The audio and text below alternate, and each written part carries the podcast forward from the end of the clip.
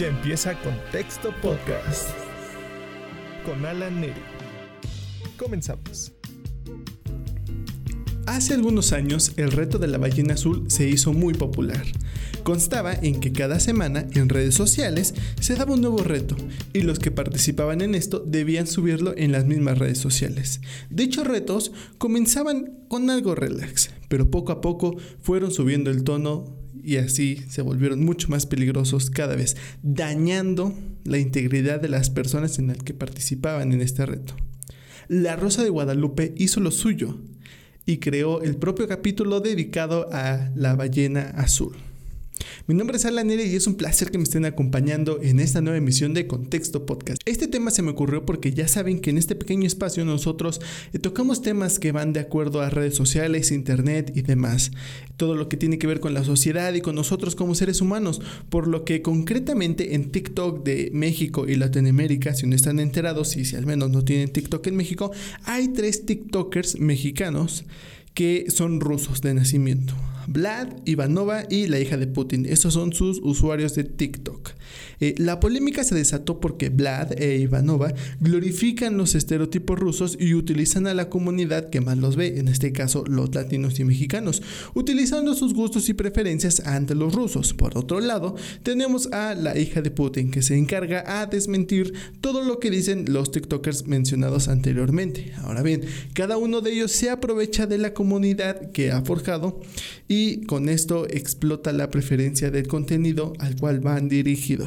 En resumen, Pasa esto y es algo muy común siempre. Se ha dado desde el inicio de los bloggers e influencers, pero lo importante está en este análisis de la competencia destructiva con uno mismo y ahora apoyado a la comunidad misma, porque si ustedes no tienen TikTok, déjenme decirles que podría asegurar que esta es la red social con mayor cantidad de comentarios negativos. Un video tras otro. ¿Por qué? Eh, mismo este mismo formato en el que está TikTok, de que debes de subir este tipo de contenido de manera constante a cada rato y sigue subiendo y sigue subiendo contenido, eh, hace que esté siempre visible a los ojos de cualquier persona. Y este mismo objeto es el que hace que simplemente haya demasiados comentarios negativos bien fundados o infundados, como sea, simplemente son comentarios negativos. Ahora bien, retomando el punto de la competencia con, con esto de los TikTokers, literalmente su trabajo como influencers está en que en este tipo de plataformas deben de producir contenido que apele a su audiencia. Al haber TikTokers con contenido similar, obviamente estamos hablando de competencia directa, como con, como con cualquier otra situación. Pero esto llamó más la atención porque la comunidad en la que ellos están es demasiado grande y como ellos la están utilizando es de manera totalmente absurda, al grado en que posiblemente no tomarán en cuenta los valores de sí mismo, eh, que en el caso de los rusos no contemplan los estereotipos en los que siempre han sido encasillados y que por otro lado el mismo ruso está atacando a otro ruso por hacer contenido ruso. Espero me estén siguiendo en esta parte de cómo esta creación de contenido para redes sociales que siempre vemos ya está totalmente difuminado. Eh, como esa forma en que puede ser interesante saber la forma de vida de estos rusos, eh, más datos curiosos acerca de Rusia, que ellos estuvieron ahí y cómo se comportan en México, se ve totalmente sesgado y nublado por esta parte de los rusos amamos a México y amamos a los mexicanos porque son mexicanos. Vemos esta utilización del estereotipo también mexicano de cómo amamos a los europeos y a, en sí a todas las demás culturas para apropiarse del mismo cariño que se tiene hacia ellos, porque en el caso de Vlad glorifica el uso de vodka, la pelea con los de forma de humor, sin embargo, todo su contenido es referente a ello. En el caso de Ivanova es un poquito más complicado porque eh, habla en general de las mujeres rusas. Porque ella podría decir en varios videos que a las mujeres rusas les encantan los latinos porque son latinos y, y allá no hay eso en Rusia. Sin embargo, por el otro lado vemos a la hija de Putin diciendo que pues sí, a las rusas les gustan los latinos, los europeos, los americanos, simplemente es un gusto en general. Ella obviamente lo dice simplemente porque quien más ve su contenido pues son latinos obviamente, pero las rusas tienen un cierto carácter y ciertos gustos. Hay algunas cosas que Aliva no ha dicho que sí son muy ciertas y hay otras que son totalmente exageradas de acuerdo a nuestra fantasía. Sin embargo, como ya les dije, por otro lado tenemos a la hija de Putin, quien es quien nos muestra un poco más de la realidad de cómo son los rusos, pero no deja de atentar en contra de sus compatriotas, ¿no? Eh, estas personas que buscan hacer contenido, que siempre le hemos visto esta existencia de, preferencias a lo, que lo que dicta la comunidad, y esta persona está atacando a, estos creadores de contenido que son sus compatriotas, que en este punto yo podría decirles que está bien, porque... Eh, Estaría padre que me dejaran aquí en los comentarios qué visión tienen ustedes acerca de Rusia y de sus pobladores. ¿Qué, qué piensan ustedes acerca de los rusos? ¿Cómo viven? ¿Qué toman? Eh, ¿Cómo ven esa percepción global de los rusos?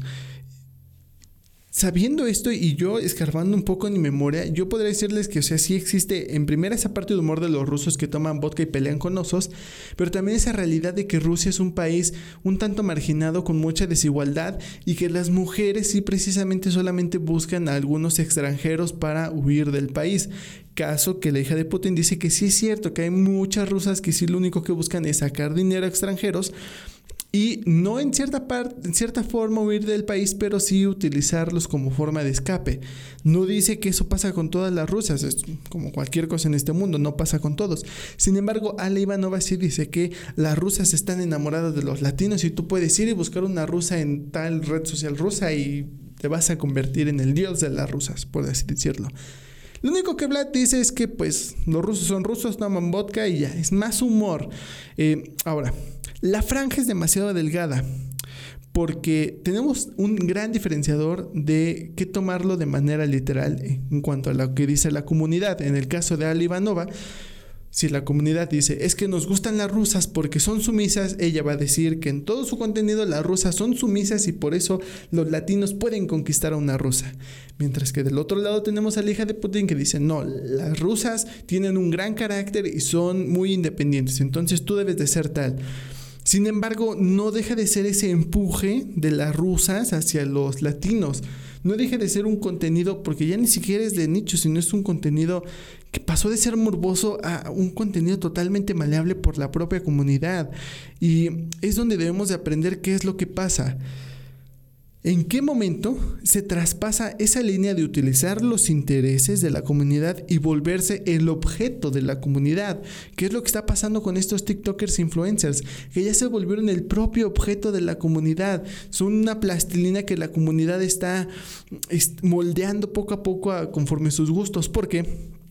Para finalizar estos, esto solamente quiero decirles que un verdadero influencer es aquel que demuestra sus ideologías, intereses y aficiones, las cuales pueden compaginar con una gran parte de la comunidad y lo van a seguir. De la misma manera, el influencer va a aprender de la comunidad, la comunidad aprenderá del influencer. Ahora bien, todo este círculo que les acabo de explicar de influencer parece perfecto. Sí se puede lograr. Sin embargo, hay muchas variantes que, salen aquí que deforman esta parte del influencer, pero este podría ser el modelo a seguir. Estos son los verdaderos influencers, los que demuestran sus verdaderos intereses y son los que pueden compaginar con la comunidad, más no sus intereses son los que se moldean de acuerdo a la comunidad. Vamos a poner un ejemplo muy drástico y ficticio en el caso de estos TikTokers, suponiendo que Vlad dijera que eh, los rusos le declaran la guerra a los latinos simplemente porque sus los comentarios de los latinos son de odio hacia Vlad. O suponiendo que eh, Ali Ivanov va a empezar a hacer contenido de bailes rusos en bikini simplemente porque pues sus seguidores le piden que haga bailes rusos en bikini. O por el lado contrario, em, que los seguidores de la hija de Putin le digan, oye, miéntale la madre a la Ivanova y ella vaya y lo haga simplemente por precisamente ser esta plastilina de la comunidad.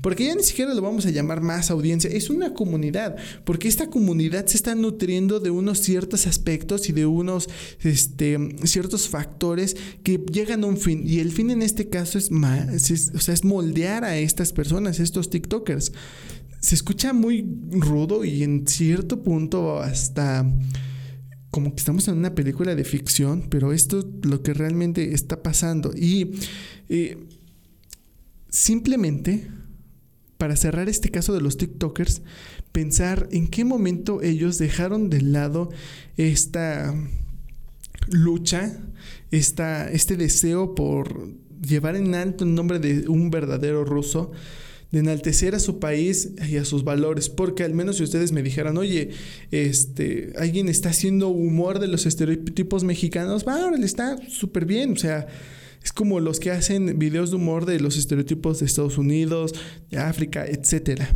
O sea, es humor, lo podemos entender. Sin embargo, cuando ya se empieza a lucrar con este tipo de estereotipos es cuando dices, oye, no está padre porque en primera no somos eso y en segunda te estás aprovechando de algo que no existe. En vez de realmente informar, lo estás utilizando bajo tus propios fines. Eh, ahora, ¿desde cuándo dejamos de prestar atención al discurso? Ya cerramos esta parte de los TikTokers y vamos a hablar en general de todas estas personas, no solamente de las que crean el contenido, sino de quienes los consumen. Por ejemplo, tú que me estás viendo. Porque ¿desde cuándo dejamos de prestar atención al discurso? Dejamos de lado el mensaje y nos llevamos por los sentidos aspiracionistas banales perdemos de perspectiva nuestro propio fin y objetivos, porque también me ha pasado que estando en esta plataforma creando un contenido, es muy tentador caer en todo, todos esos temas generalistas que, todos pueden hablar, que todo está en boga, sin embargo, yo al menos no he caído en, ese, en ese riesgo y es muy sencillo porque en el caso de este podcast podría tener 2, 5, 10, 100 vistas, pero no se compara a un este, haciendo bromas en la calle con 200 mil vistas, eh, tirando gases en el metro con 200 mil vistas, ¿no? O sea, es tentador si tú lo piensas como creador de contenido. Y no culpo a aquellos que cayeron y encontraron el éxito ahí. Es su trabajo, ellos pueden hacerlo. Sin embargo, nosotros tenemos aquí como, como objetivo educar, crear un pensamiento diferente a través de nuestro propio contenido y que vamos logrando poco a poco poco a poco lo vamos haciendo. Por eso les pido que compartan el contenido, que por supuesto se suscriban, comenten aquí abajito, ya saben eso de los rusos, alguna sugerencia, un tema que les gustaría que habláramos, pueden ponerlo sin pena en los comentarios. Ahora, vamos a finalizar ya este video. Ya hicimos un poquito de reflexión acerca de este tema, acerca de estos TikTokers y... Eh, para finalizar, simplemente quiero, quiero dejar en el aire este, este pequeño pensamiento, porque es una incógnita realmente el saber en qué punto y qué tan pronto llegará ese momento en el que estos TikTokers o estos creadores de contenido se dejen llevar literalmente solo por las vistas y sean la plastilina que esta comunidad quiere y ellos digan, ¿qué he hecho? ¿Qué soy realmente? Esto, en el caso de los rusos, esto no es ser un ruso, se están burlando de mí por ser un ruso y yo les di esas armas. ¿En qué momento estas personas se darán cuenta, se darán cuenta que el contenido que están creando realmente no lo están haciendo ellos, simplemente se volvieron parte de este juego siniestro llamado redes sociales? Este siniestro juego en el que todos caemos alguna vez en nuestra vida, que es difícil salir porque es Está ahí y no, no puedes eliminarlo. Sin embargo, hay algo mucho más difícil en todo esto y es un juego mucho peor. Mucho peor que no solamente involucra eh, redes sociales e internet, sino involucra familiares, amigos, relaciones personales. Y más allá de eso, involucra tu objetivo de vida, tu filosofía, tus sentimientos, tu salud mental y tu paz. Este juego tan macabro que lleva el nombre de vida, en el cual todos creemos que estamos jugando de manera correcta y realmente no lo sabemos. Mi nombre es Alan y qué bueno que me hayan acompañado en este nuevo episodio. Nos vemos a la próxima. Besitos, chao. Ya termina Contexto Podcast. Hasta la próxima.